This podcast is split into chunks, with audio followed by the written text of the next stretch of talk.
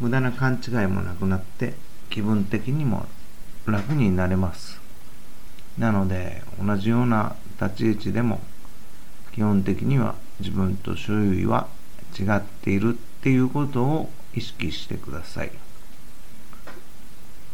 ではテンプレートのフラットからいきましょう。テンプレートにはというか感情のスタート位置には必ずフラットな感情があります。これは普段の自分でスタート地点でありたい感情でフラットな感情とは恐怖も不安も感じていない普通の状態で安心安全安定冷静で学んだり成長することが可能な状態です。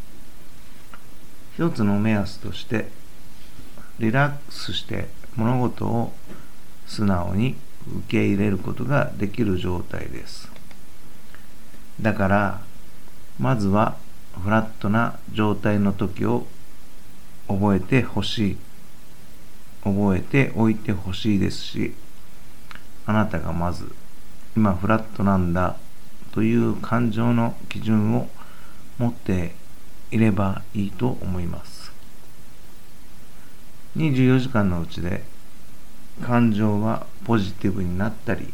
ネガティブになったりを繰り返しますがその中でリラックスして物事を素直に受け入れることができる状態が必ずありますので何時から何時はフラットな感情が多いなって今リラックスしているって分かっていたらパターンがつかみやすいですね。手に変な汗をかいたり心拍数が変に上がっていなかったりおかしな不安が湧いてこないなってこれがフラットなんだって基準ポイントを意識的に決めておくことを覚えておいてください。これを決めておくと不安を感じた時にまたフラットに戻ってきた時にあ今戻ったって自分でわかるんですよ。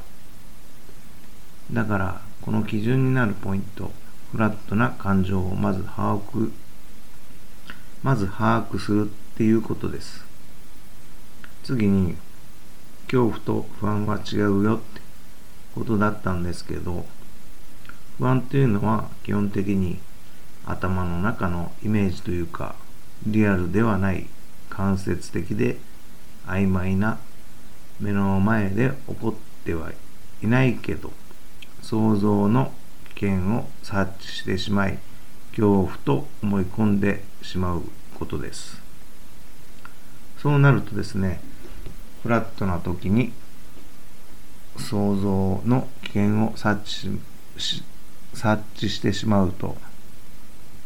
会社の給料が上がらなくてリストラされてそのまま孤独死になるのかなとか。このまま年を取ってがんの病気になるんじゃないのかなとか。離婚してパートナーが去ってこのまま誰も愛してくれないんじゃないかなとか思いますよね。想像の世界で危険を察知した時に不安という感情の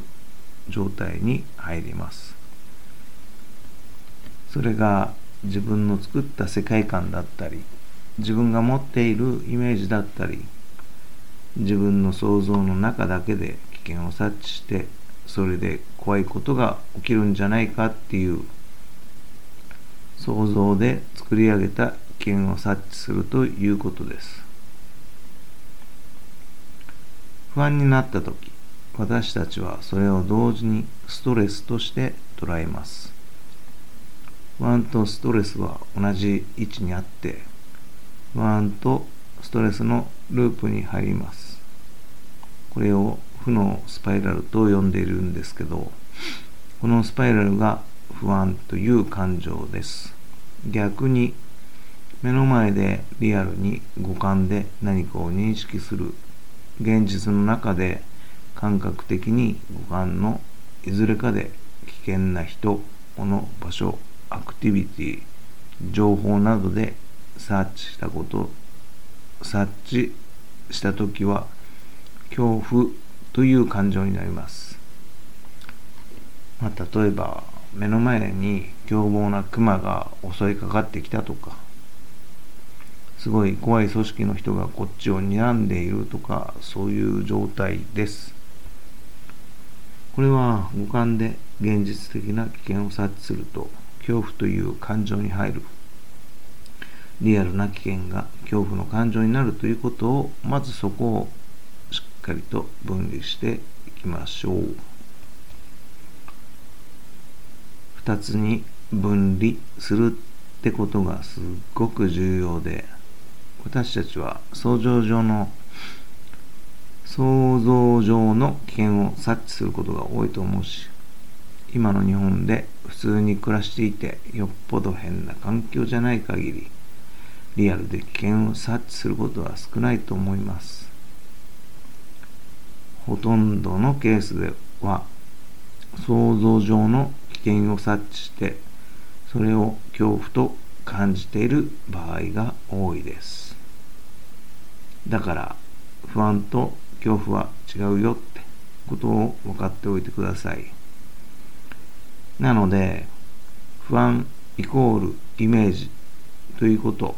想像上の出来事なので怖くないということを覚えておいてください。次に行うことはリラックスするということです。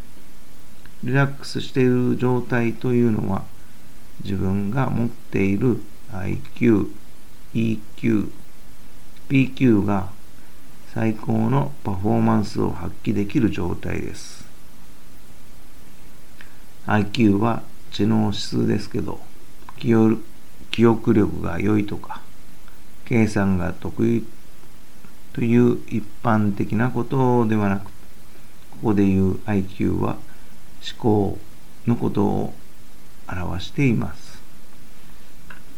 思考とは考えや思いを巡らせる行動で結果を出そうと何かしら一定の状態に達しようとして道筋や方法を模索する精神の活動です要するに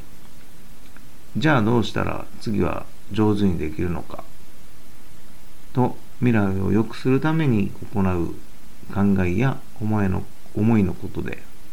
心を進化させる精神的な活動です。EQ は心の知能指数とも言われています。心の知能指数、心の知能とは自分や相手の感情を認識し、また自分の感情をデザインする知能のことを言います。感情をデザインするということは自分がなりたい望んだ感情を選択することですなかなか数値化することは難しいのですが喜怒哀楽も自分で選択で選択できるということで相手がこう言うから自分がこうなったのではなく自分がこうなりたいからあえてその感情を選択して人生を楽しむことを感情をデザインすると言います。なので、ここで言う EQ は感情を日々デザインし、進化させることを言います。PQ は一般的には、うん、人を、人をたらしめる意識や知性、知能、感情制御、社会性をもたらす機能の総称のことを言いますが、ここで言う PQ はフィジカルフィジカルの頭文字を取ってフィジカル指数のことを言います。フィジカル。要するは肉体ですよね。私たちが毎日口にする飲み物、食べ物で肉体の運命は決まりますし、私たちが毎日発信する言葉や体の使い方でも運命って変わるんです。何の気なしに喉が渇いたから消毒済みの水道水を飲むよりもミネラルウォーターを買って飲んだ方が体にとっては良いわけなんです。つい思ったことを感情的に言ってしまったと後で口が滑ったと反省するくらいなら1秒でもいいから最適な言葉遣いは何だろうか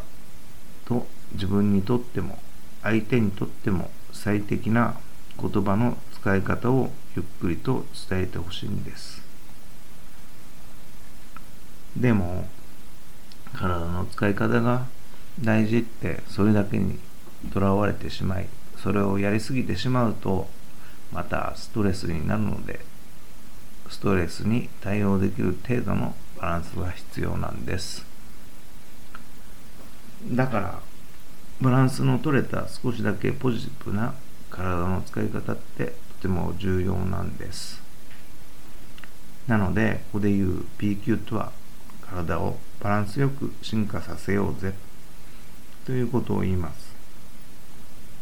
そう考えるとリラックス状態の時って IQ、EQ、PQ のバランスが取れていることが感情がフラットだということがわかると思います。でもこの時代にリラックスできる環境ってないんじゃない？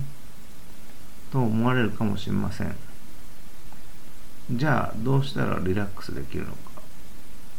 これは一人一人違うと思います。何かあればリラックスできるのかの基準というか方法が違うということです。だから本当にこれは意識してほしいと思います。シャワーを浴びたとかお酒を飲んだとか一人で散歩をしたからとかリラックスポイントがそれぞれ違ってきますのでそこは意識してください。では次にリラックスの次はフォーカスするということです。フォーカスとはその不安に対していろいろな角度から視点を変えてみるということです。視点を変えるのも思考法だけではなく実際に経験してみることや誰かに聞いてみる習ってみるっていうのも有効ですしいつもと違うことにチャレンジすることもいいことだと思います。そうすることで今まで見えなかった盲点が見えてきますのでフォーカスするという立ち位置に自分がいたとしたなら同じところにいつまでもいないという考え方が必要です。そこで次にその不安に対して行動していくわけなんですけどそこには勇気という感情が必要になってきます。勇気とは無謀にチャレンジすることではなくてエビデンスに沿ってそれが自分にとって正しいのかを確認するということです。エビデンスに証拠根拠証言形跡などのことで簡単に言えば専門家などが発表している論文などがあります。でもそこまで難しく考えるのではなくて本当にそれが自分にとって正しいことなのかそれを確認するために「えい」ってこのテンプレートに書いてある通りのことを行ってみる。それだけでいいんです。不安という感情はリアルな危険ではないとお話ししました。リアルでないならあとは確認するだけでいいんです。確認して全然平気ってなればまた新しい選択が増えるしその選択の先に自分が望んだ未来があるんです。だからそれで本当の危険はないんですから不安なことを解決したいなら勇気を持って「えい!」って確認したらいいだけなんですねそこで勇気を出せるように押し入れお化けという絵本を紹介します。押し入れはクレーゼクローゼットやの暗闇は私たちにとっての不安、過去恐怖、対象で押し入れに隠れているとイメージの中で思い込んでいる。お化けを退治しようとして結局はお化けと友達になってしまうというストーリーの絵本です。子供向けの絵本ですが実は大人である私たちも当てはまることなので最後に紹介している URL をぜひチェックしてみてください。さて勇気を出せたらあとはその不安と冷静に向き合い問題を解決するというフェーズに入っていきましょう。もうここまで来たら本当あとは本当に簡単なんです。なぜならリラックスしてフォーカスできたら実は解決方法って自分の中で出ているからなんです。そしてその解決方法を確認するために勇気を出して行動する。そうしたら無意識で自動的に次の問題解決のための建設的な行動その次に問題解決。そして不安という問題を解決するから安堵としてふうほっとしたという気持ちになるんです。1秒でも早くこのほっとする感情になれたらって想像してみてくださいね。本来私たちがイメージしたいことはここなんです。だから望んだ未来をイメージすること。イメージしたことに否定はないので自然とそのイメージと同じことが起きるってことなんです。そして一番最初のポイントとなるスタート地点のフラットな感情になるんです。そう考えると不安という感情はイメージで想像だけの思い込みの世界ですからリラックスとフォーカスができたら何とでもなると思うんです。リアルの危険ならその問題に一気にフォーカスして一瞬でさっと身をかわすとかしないと対応できないわけですけど不安というのは現実的にはあまり起こることない危険なわけですからそこに対して心配する必要はないですからリラックスする時間もありしっかりフォーカスすることもできるからです。だから一番大事なのがリラックスするで次がフォーカスすること。そして3番目が勇気という感情です。この優先順位でそこさえしっかりと抑えていたら不安を乗り越えれるということです。だからリラックスしてフォーカスさえできれば勇気もいらないかもしれませんね。でも3番目の勇気が出ない時は私でもいいですし誰かに背中を押してもらい先ほど紹介した書籍でもいいですしきっかけをもらうだけでもいいわけなんです。そのサイクルを何度か行うことでもう道に迷うことなくテンプレートというマップも必要となくなるわけですから。さらにはそのマップを自分のパートナーや子供たちあるいはそれを必要としている人に渡せますから大きな視点で考えるとこの世の中から不安という感情が少なくなってその不安に苦しむこともなくなると考えているんです。そしてマップを手渡すことでお互いに誰かに勝って誰かを任すという現在の資本主義のステータスゲームという誰かより多い収入で誰かよりいい家に住みたいとか少しでも周囲より優れていたいといった闇も少なくなって誰かから奪うとか争うって勝ち負けで決まるという意識も少なくなると思います。何が言いたいかっていうといい学校に行っていい会社に行かないと人生の負け組イコール幸になってしまいますよっていう社会の教育があったとしてもそれが合う人もいれば合わない人もいるわけなので一括りにその教育が全ての人に対して正解ではないですよということを言いたいんです。という今回なんですけど不安が頭から離れないといった時は1番がリラックスで次にフォーカスで3番目に勇気があれば何とでもなりますってことです。これってもっと細かく伝えたいんですけど他で勇気とかフォーカスのテクニックだったりリラックスのテクニックなどをお話ししていきますので楽しみにしていてくださいでは都市ラジオ心のつながりで生きること第5回目お化けを消す方法不安が頭から離れない時に行うたった2つの選択を終わります